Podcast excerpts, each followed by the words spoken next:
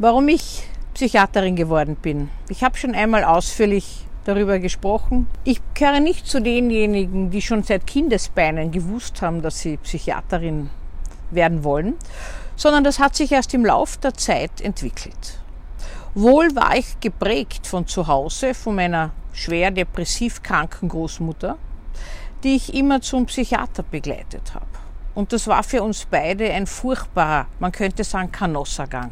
Meine Großmutter hat nicht gesprochen, ich habe herumgewitzelt, um das überhaupt auszuhalten. Dort haben wir geschaut, dass wir irgendwie um die Runden kommen, haben immer betont, dass es uns gut geht.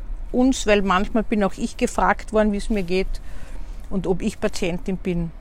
Und manchmal fühle ich mich erinnert in meiner Praxis an diese Zeit.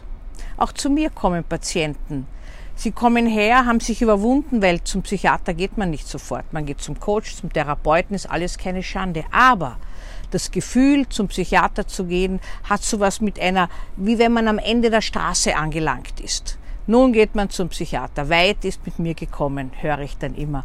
Und das hat meine Großmutter auch gesagt. Und wenn ich so zurückdenke, war das eigentlich prägend für mich, dass ich den Menschen eine andere Atmosphäre, wenn sie schon zu mir kommen mit seelischen Beschwerden, bieten wollte. Und ich hoffe, das ist mir gelungen. Ich bin seit fast 41 Jahren Psychiaterin. Ich kann mich allerdings gut erinnern, dass ich äh, vor circa 40 Jahren mich in einer Landesnervenklinik vorstellen ging und Zeugin wurde von einem akuten Erregungsdurchbruch einer kranken, seelisch kranken Patientin. Das hat mich so geängstigt wie alle Menschen, die Zeuge werden, wenn andere nur mehr in ihrer seelischen Realität leben und nicht mehr die Außenwelt wahrnehmen können, in Angst und Panik verfallen. Den Verstand zu verlieren ist eine der Urängste der Menschen. Der Krebs der Seele ist die Schizophrenie. Und mir tut das eigentlich sehr leid, weil man kann das sehr gut behandeln inzwischen. Und wir Psychiater sollten nicht als Endstation gewissermaßen sein. Wenn man schon alle durch äh, abgeklappert hat, dann kommt man zum Psychiater, weil es ist eh schon wurscht, nicht? Und die meisten Menschen haben dann noch Angst, dass sie hier eingewiesen werden in irgendeine Anstalt. Erstens könnte ich das vom Gesetz her gar nicht und zweitens würde ich das nie tun. Hier erfährt man Behandlung, es wird sowohl im Gespräch als auch mit Medikamenten, wenn notwendig, behandelt und es ist alles andere als aussichtslos. Es ist menscheneigen und gerade psychisch Kranken in Krisen stehen zu bleiben, nicht mehr weiterzugehen und das Gefühl zu haben, man kommt nie mehr hinaus aus dem Ganzen.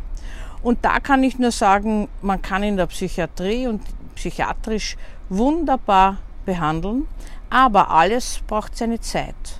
Auch wenn die Angst plötzlich gekommen ist, braucht sie eine gewisse Zeit, bis sie wieder verschwindet und bis das alles wieder so hergestellt ist, wie wenn es nie gewesen wäre.